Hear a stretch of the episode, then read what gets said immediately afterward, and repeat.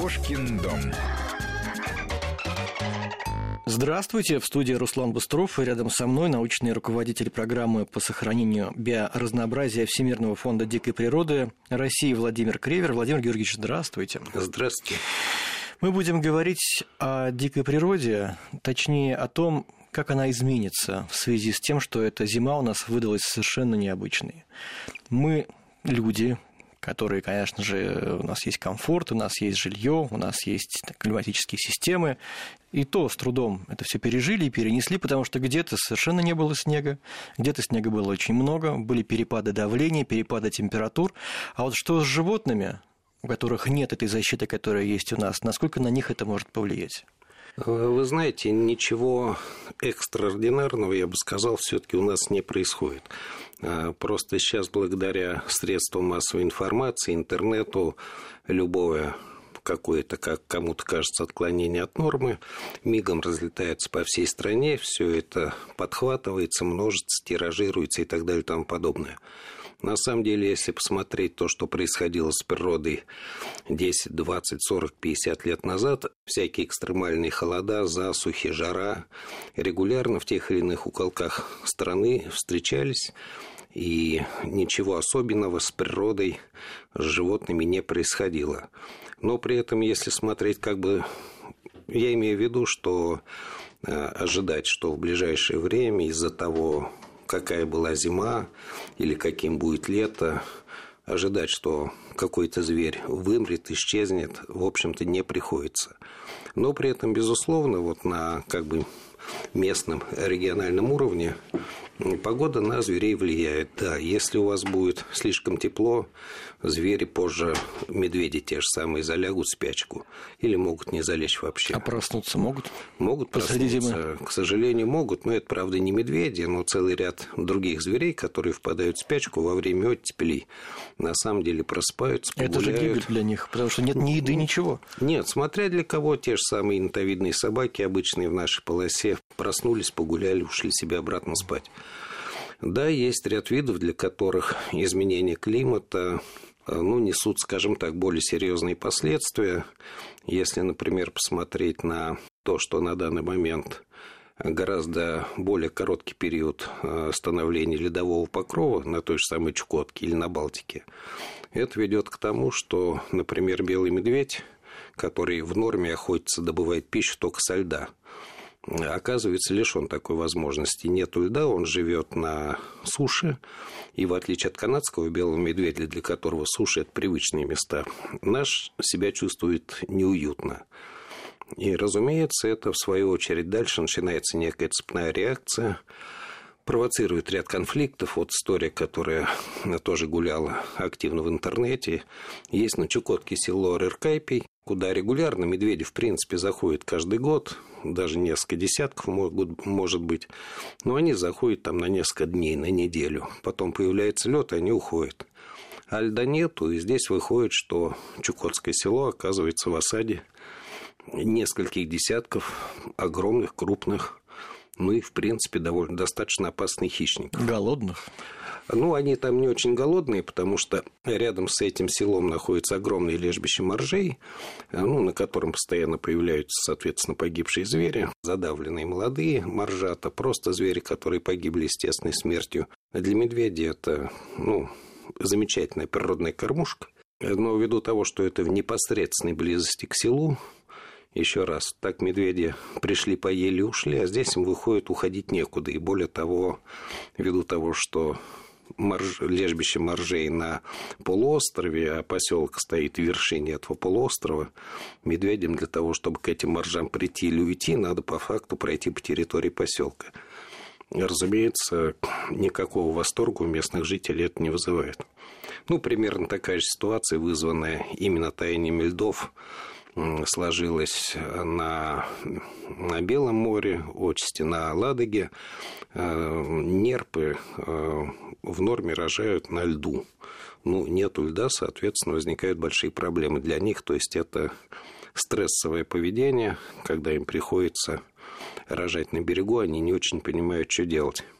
Ну, если посмотреть на летние сезоны, у нас в последнее время э, стали появляться те зверюшки, в частности, насекомые, например, которые раньше были распространены гораздо южнее, а сейчас в силу потепления климата они оказываются в нашей полосе, люди к этому абсолютно непривычны.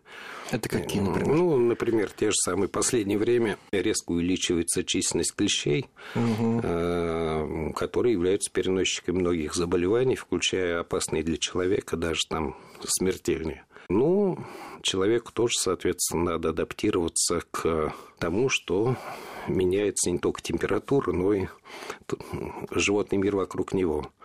Происходят изменения очень такие наглядные, визуальные, например, зоны, где растет лес, в особенности в горах. То есть, соответственно, он начинает подниматься выше в Альпику, там, где раньше были луга, теперь начинает расти лес. В общем, много чего происходит. Но еще раз, я бы это не трагедизировал, ничего фатального здесь не происходит. А, я тут подумал, что, может быть, наоборот, некоторым видам и лучше, что тепло этой зимой, потому что, ну, пищу про проще добывать в каком-то смысле.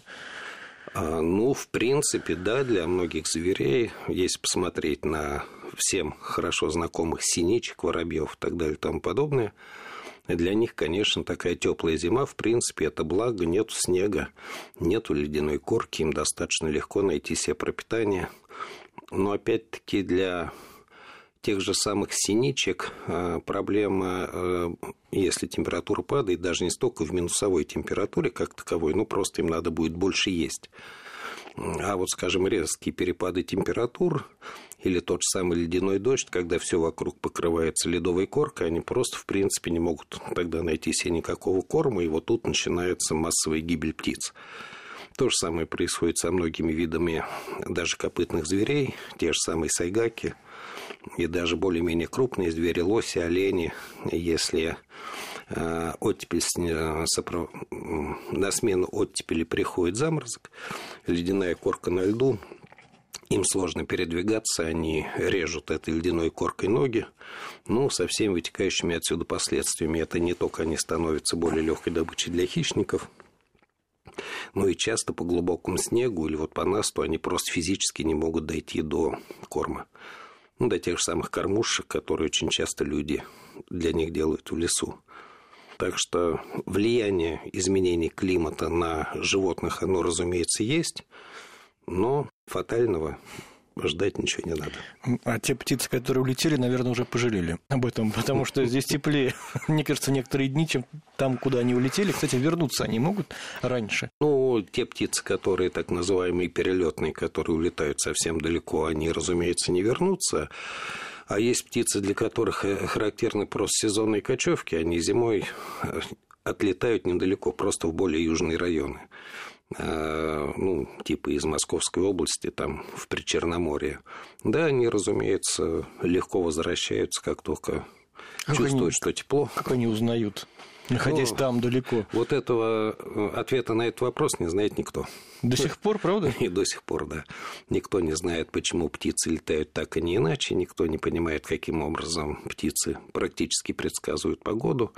Но специалистам, да и, в общем, жителям сельской местности хорошо известно, что бывает так сильная оттепель весной, прилетели те же самые скворцы, и потом на смену оттепели приходят резкие морозы, иногда достаточно длительные, неделя, две недели. И скворцы куда-то уходят, ну, вроде как на юг, наверное. И потом со следующей волной тепла возвращаются обратно, и никакой гибели этих птиц нет. То есть, все-таки птицы, они достаточно подвижны. А снегири, вот они же прилетели, что ж, холод думали? Ну, Холода для, нет? Нет, для снеги. Ну, опять, это не столь фатально. Вот если бы у нас вместо температуры там 0 плюс 5 был бы плюс 20, а, ну, наверное, снегирям здесь было бы крайне неуютно, и тогда бы они просто из Московской области полетели бы куда-то еще дальше на север в поисках комфортной для них температуры. А надо ли помогать животным переживать эти сложные времена, или это естественный отбор, и не надо мешать природе? Ну, я не могу дать однозначного ответа на этот вопрос, потому что с точки зрения чисто природной, ну, это естественный процесс, как я говорил, и всякие экстремальные явления, те же самые ледяные дожди, засухи, сверхсильные морозы, они в природе бывают, и, разумеется, масса зверей в это время либо плохо себя чувствует, либо вообще гибнет. Но гуманизм, любовь к животным вполне понятное чувство, поэтому С моей точки зрения, то, что люди в норме делают, в городах вешают кормушки простенькие для птиц, в деревнях или там в охотхозяйствах делают большие подкормочные площадки, свозят сено, там сыпят комбикорм, делают специальные солонцы. Это, безусловно, помогает животным легче пережить такие вот тяжелые времена. Какие-то меры надо принимать сейчас в связи с теплой зимой? Особые меры по, по помощи животным? Ну, к сожалению, никто пока что ничего особо именно для теплых зим не придумал. Вот когда зима экстремально холодная, то... Там понятнее. Э, там понятнее и проще. Хотя, опять-таки, ну, скажем, вот если нету лед, в котором нуждаются какие-то там животные, те же самые белые медведи или еще кто-то, ну, что мы можем делать? Устраивалось много мозговых штурмов. Там кто-то предлагал вместо плавающих льдин запускать большие куски пенопласта. Но понятно, что все это из области таких любительских фантазий. В реалиях это все не работает. Так что я считаю, что теплая зима это все-таки для большинства животных благо. Ну и, как вы уже правильно сказали, что могут быть некоторые проблемы для, с теми животными, которые на зиму в норме впадают в спячку. Ну, тут, наверное, надо просто отслеживать их поведение, потому что вышедший из, из берлоги медведь, э, который в реалиях все-таки в это время года не может по-нормальному прокормиться, если он не ложится обратно в, спе... Э, в берлогу или не находит себе другую берлогу, может в какой-то момент стать потенциально опасным. Угу. То есть есть шанс, что этой весной животные просну... проснутся в плохом настроении. Э, ну, они могут прийти в плохое настроение, если они проснутся, выйдут и поймут, что есть-то вообще-то нечего. Да. А то, что нет льда на реках этой зимой, ну, я сейчас про центральную Россию говорю, ну, повлияет в центральной России от отсутствия льда на реках э, ничего плохого особо ждать не приходится, а вот то, что в нашей полосе, там, например, Московской области, э, зима получилась практически бесснежной, вот это, конечно, крайне плохо. Если были бы сильные морозы, то просто очень многие бы растения погибли в отсутствии этой вот снежной подушки. Угу. Морозов пока что, по счастью, нет. Но те, кто живет за городом, и вот можно увидеть много фотографий в интернете, что уже сейчас э, уровень воды на многих реках, тоже, той же самой Москва-реки, критически низкий. Снега нет, половодья ожидать не приходится, поэтому весна и следующее лето могут быть крайне сложными для жизни тех животных, которые связаны с водой. Ну, например, те же самые рыбы. У нас вообще в центральной полосе уже давно не было нормальных половодий. Например, на той же самой Айке нет половодий, нету заливных лугов, нету заливных лугов, рыбе некуда не реститься. И, соответственно, рыбные запасы могут обеднеть. Ну, вернее, это сейчас и происходит просто на глазах.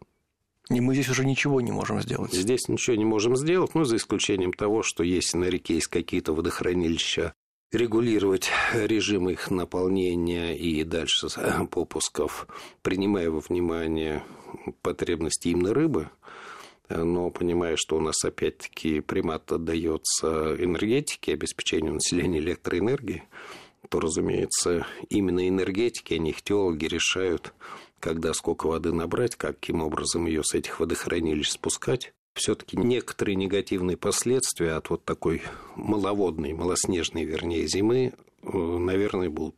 Сейчас сделаем небольшую паузу, послушаем новости и продолжим наш разговор. Кошкин дом. Кошкин дом. Продолжаем разговор. У нас в студии, напомню, научный руководитель программы по сохранению биоразнообразия Всемирного фонда дикой природы России Владимир Кревер. Владимир Георгиевич, но вот э, в связи с погодными аномалиями может ведь случиться так, что и привычки животных поменяются. Раз теплая зима, два теплая зима, и совершенно другая может быть миграция птиц и поведение животных. Сколько должно пройти вот аномальных зим, чтобы это поменялось? Я думаю, что сейчас у специалистов просто не хватает фактологической информации, чтобы спрогнозировать, чего дальше произойдет, потому что ну, нужен длительный период потеплений, чтобы или там похолоданий, чтобы животные стали менять свое поведение, свою экологию в соответствии с этими условиями. Таких затяжных периодов все-таки не было достаточно давно, а тогда, когда они были, не было еще системы сбора необходимой информации об изменениях за поведениями животных, поэтому, наверное, то, что сейчас происходит, даст ну, такую хорошую пищу для последующих размышлений большого количества специалистов. Но да, многое наверняка у животных поменяется. А, вы сказали, что некоторые новые виды животных появляются в связи с погодными аномалиями про клещей, и это действительно правда, потому что прошлым летом это был какой-то ужас, причем клещи были вплоть до поздней э, осени. Это жаловались владельцы животных, да, да, и я, да. сам это наблюдал. Казалось бы, уже были первые морозы, потом, правда, оттепель и все равно клещи. Еще я знаю, что появились тропические клопы, это что за звери такие? Ну, я, честно говоря, не специалист по фауне тропиков, но дело в том, что какие-то виды, ну, у нас есть два пути как бы появления видов, э, которых раньше не было в данном конкретном регионе. В каких случаях это естественное изменение реала, то есть, вот, скажем, ну, то есть, когда температура являлась лимитирующим фактором. Э, вот условное насекомое или зверь жил раньше южнее, сейчас потепление климата, он уходит в более северные регионы, где его раньше не было. Но это один путь. Второе вариант – это когда животные к нам случайным образом завозятся, и я думаю, что с тропическими вот этими клещами, но это мои предположения, происходило именно это. И им здесь нравится, они приживаются? В, в норме раньше он бы здесь просто погиб. Угу. Вот, а сейчас, когда климат поменялся, стал более для них подходящим, он находит свою как бы экологическую нишу, начинает размножаться, и вот это как раз довольно плохо, потому что природа – это такой тонко настроенный, сбалансированный механизм, и когда вы, в нем появляется какой-то новый вид интродуцент, которого здесь раньше не было, у которого в ряде случаев, например, нет просто своих естественных врагов. Ну вот вспомнить, как Огневка, которая завезенная к Олимпийским играм, в Сочи полностью уничтожил уникальные самшитовые леса, которых, в общем-то, больше нигде нет, просто уничтожила в момент. Ровно потому, что у Огневки в нашей природе нету никого, кто бы ее, грубо говоря, ел. А завезена она была как, напомните? Ну, в то время велись мероприятия по ну, это называлось компенсационные мероприятия в рамках экологического сопровождения Олимпийских игр. Э, ряд самшитовых лесов при развитии строительства олимпийской инфраструктуры были вырублены. Ну и в соответствии с нашим законодательством надо было примерно такие же площади самшит посадить, но в России самшитовых питомников нет, он вообще крайне долго, сложно растет.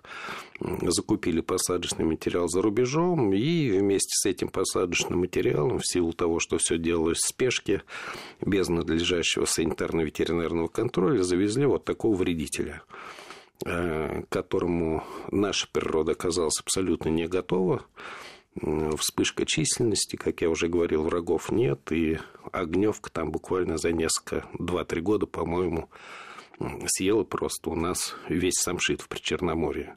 Сейчас пытаются, ну, когда она его съела, основная ее часть погибла от голода, а сейчас пытаются сделать там в Сочах питомники по выращиванию снова теперь самшита, но они уже закрытые, такие а теплицы, чтобы огневка не могла внутрь проникнуть. А, но это я к тому, что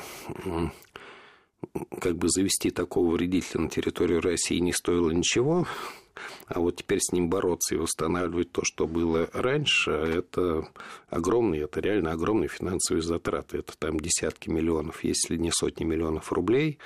Долгий процесс, большие трудозатраты. Так что вот любое вмешательство в естественную структуру экосистем, естественный ход природных процессов часто просто приводит к тяжелым, в том числе экономическим последствиям. А иногда тяжелые последствия для здоровья людей, все что угодно может произойти. Ну, вот я вас и спрашивал, всегда ли нужно вмешиваться в природу человека со своими как бы благими намерениями? Не, вообще известно, что дать природе возможность поддерживать свой экологический баланс самой гораздо более экономически выгодно, нежели пытаться это делать искусственно. Владимир Георгиевич, ну а что считать естественными процессами? Э, это же спорный вопрос. Лесные пожары, мы знаем, что есть мнение, не надо их тушить, природа сама справится. Некоторые э, руководители минувшим летом такие заявления делали. Не, но дело в том, что есть лесные пожары, которые, в принципе, потушить невозможно, и это связано не с экономической мощью или там технической оснащенностью страны. Там та же самая Австралия горит ежегодно, в Соединенных Штатах регулярно ежегодно полыхают огромные по площади пожары, но верх... ну, их в реалиях, когда такой пожар идет, потушить его невозможно. Максимум, что можно делать, это отбивать населенные пункты. Надо смотреть на... Да, и для некоторых природных экосистем эти пожары, они просто необходимы. В той же самой Австралии эвкалиптники могут возобновляться только благодаря пожарам, так у них жизненный цикл устроен. Но надо отделять пожары природные. У специалистов есть даже такой термин пирогенная сукцессия, то есть смена типов леса как раз в результате пожарищ. И когда человек осознанно или неосознанно эти пожары вызывает. Например, на Дальнем Востоке, там, в Преамурье, есть такой варварский способ ведения сельского хозяйства, практикующийся до сих пор. Они свято верят, что э, пастбища и синокосы регулярно надо выжигать, потому что ну, идет лучший травостой, соответственно, больше зелени для коров, сена на зиму и так далее и тому подобное. Но палы эти в норме делают весной, после схода снега, пока молодая трава еще не пошла, а старая стоит сухая. Но в это время уже прилетели все птицы, и, разумеется, все, что гнездится на земле, гибнет все, то есть э, жаворонки, кладки, журавли и так далее и тому подобное, это гибнет все просто. Ну и, разумеется, гибнут все зверюшки, которые не успели убежать. С такими пожарами, разумеется, надо бороться. И на самом деле, если посмотреть на карты возникновения пожаров, довольно легко понять статистику соотношения пожаров спровоцированных человеком и природных, потому что пожары, причиной которых являются люди, как правило, это окрестности населенных пунктов или дороги, по которым люди заезжают в лес и так далее и тому подобное. Если горит какая-нибудь тундра на севере Якутии, где, очевидно, на данный момент людей в принципе нету, или вдруг загорается тайга в том месте, откуда до ближайшего населенного пункта, там, не знаю, 300 километров, разумеется, это сухая гроза, и как бы, ну, да, в реалиях это природный процесс. Ну, вот такой пожар нужно тушить? По моим ощущениям, хотя я не специалист по пожарам, до сих пор единого мнения среди специалистов нет. Кто-то говорит, что нужно, кто-то говорит, что не нужно. Э, поэтому я вам затрудняюсь дать вот такой однозначный ответ. А, вы про Австралию это упомянули, тоже какая-то была совершеннейшая катастрофа. Мы получали видеокадры оттуда. Это такого вот я не помню. Или, или нам кажется, или такое все-таки происходит. Нет, это, нам, это абсолютно нам кажется. Это опять как бы вот, да, появился интернет, есть возможность быстрого вирусного распространения всех этих роликов по всему миру. В Австралии в калипнике горят регулярные, совершенно естественные для них процессы. Они горят, как, я даже не знаю, ну, как канистра с бензином. Эвкалипты выделяют эфирные масла и достаточно малейшей искры, чтобы все это вспыхнуло. Потушить это в реалиях невозможно. То есть это было 10 лет назад, 100 лет назад и так далее и тому подобное. В таких же масштабах? Да, в таких же масштабах, даже в гораздо больших, я сейчас не помню точной статистики. Разумеется, во время этих пожаров всегда 10-50 лет назад гибнет огромное количество животных, гибнет, получает тяжелые травмы, увечья. И вот тут, наверное, ответ на вопрос, который вы задавали там полчаса назад, надо ли им помогать этим животным, я думаю, однозначно да, это совершенно нормальное, как бы эмоциональное восприятие человеком страданий беззащитного и ни в чем не повинного Получится, животного. как с самшитовыми насаждениями? Э, нет, я думаю, что ни один нормальный человек не сможет спокойно пройти между мучающегося там от ожогов зверя, зверька. А, так что реакция людей ну, их собирать, Я сейчас буду жестоким, но этот мучающийся от ожогов зверек – это пища для какого-то другого зверя. И этой пищи этого зверя можно лишить такими вот благими намерениями. Нет, с точки зрения биологии вы, наверное, правы, но еще раз, просто человек – существо биосоциальное, как известно, поэтому ну, я считаю совершенно нормальным вот такое эмоциональное восприятие всего происходящего. Владимир Георгиевич, если вернуться к пожарам э, и к этой аномальной зиме, есть ведь опасность, что пожаров будет много, да, предстоящей весной и летом, потому что воды мало? А, ну, пожары больше связаны, насколько я понимаю, с атмосферными осадками, а не с влажностью почвы или количеством воды в реках. А, ну, вполне возможно, что да, их будет много, в особенности, я думаю, может быть, много пожаров весной, ровно потому, что в норме земля напитана влагой должна быть, и она может казаться абсолютно сухой. Может ли случиться так, что некоторые виды вообще могут исчезнуть?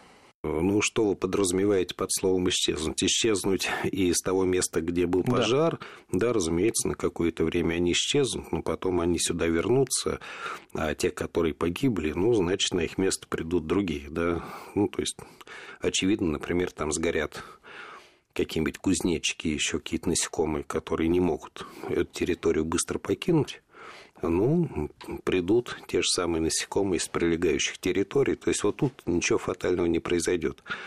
Гораздо хуже, если будет достаточно массовая гибель, э, ну, например, тех же самых птиц, которые прилетают рано, делают кладки на земле. Э, ну, просто большое количество кладок погибнет, гнезд далеко не все птицы после этого делают гнездо второй раз. То есть, может быть, меньшее количество птенцов, и, соответственно, через год мы увидим снижение численности каких-то видов птиц, ну или животных. Угу. Но опять-таки, вообще в природе большинство процессов, оно волнообразно животных, то больше, то меньше. Так что чего-то совсем фатального, чтобы сказать, что все вот этот зверь, ну, типа, исчез на каких-то очень больших площадях по типу европейской части России, ну, я бы не стал. Но если каких-то зверей меньше становится, то каких-то больше. Да, но в природе, я говорю, все все-таки сбалансировано, взаимосвязано, и, как правило, там становится больше хищников, меньше численность жертв, снижается количество хищников, растет число объектов их питания.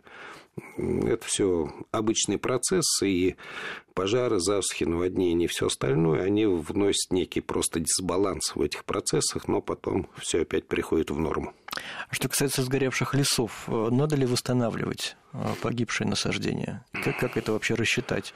Нет, если э, как бы пожар был естественный, и, безусловно, ничего восстановить нельзя, к тому же... В другом ну, месте можно высадить столько же, например. Э, да дело не в этом, просто реальное лесовосстановление – это крайне сложный и дорогостоящий процесс. Э, нет проблем сделать так называемую монокультуру, то есть засадить, ну, раньше у вас рос такой классический, смешанный, всеми любимый нами лес, береза, дубы, елки, сосны и так далее и тому подобное. Если это вдруг полностью вырублено или полностью сгорело, по классике самый простой вариант – все засадить сосной. Но вот эти вот монопосадки, во-первых, они крайне бедны с точки зрения животных, которые там живут. Им нужно тоже некое разнообразие деревьев для нормальной жизни. Во-вторых, это, опять-таки, повышенная пожароопасность, потому что сажают, как правило, именно сосну. Сосна горит, как спичка. Да, и плюс еще чтобы, если даже посадили сосной, это же не просто воткнуть там семечко или даже росток. За всем этим надо ухаживать, надо вначале регулярно поливать, чтобы он хорошо прижился, надо охранять от тех животных по типу лосей, которые могут за один заход свести на нет там все ваши весенние посадки на большой площади. То есть это сложно. А с учетом того, что у нас в постсоветское время система лесхозов, которая все это контролировала, этим занималась, практически ликвидирована, разрушена. Сейчас даже не очень понятно, кто и как это делает. Лесовосстановление, разумеется, ведется, это прописано там в лесном кодексе, но по отзывам специалистов все это немножечко не то, как это должно было бы быть. А почему сосной засаживают? Они лучше растут сосны? Э, да, они, Проще? они хорошо укореняются, они достаточно быстро растут. Но в первую очередь быстро растут, потому что сосна где-то в возрасте 60 лет. Это уже опять товарное дерево, которое можно срубить. И, в общем-то, за ними требуется немножко меньше ухода. И, опять-таки, ну, например, та же самая елка, она не будет расти на ярко освещенном месте. То есть, чтобы у тебя поднялся ельник, ты вначале посади сосняк, когда он подрастет и будет тень, под ним можно, ну, я немножко упрощаю, но именно такая, там под, под ним можно посадить елку. То есть, это надо затевать, долгоиграющие процессы, которые занимают десятилетия, а у нас сейчас, как правило, вся экономика ориентирована на получение максимально быстрой прибыли и гораздо проще э, срубить подросший сосняк, нежели думать о восстановлении вот того леса, который здесь был там до пожара, например. А что касается садовых деревьев, я понимаю, что это уже не дикая природа. Ну, садовые это совсем не дикая, да. Но, а что именно? Ну, вот я боюсь, что тяжело им переживать такую зиму. Потому что сейчас морозы грянули. А до этого было плюс пять. Не, ну если каких-то деревьях вдруг где-то началось уже сокодвижение, я видел даже фотографии, что там почки лопаются, листики где-то появились, что-то пытается даже цвести, то, разумеется, эти морозы, они дерево убить не убьют, но там плодоношение в этом году уже ожидать не приходится.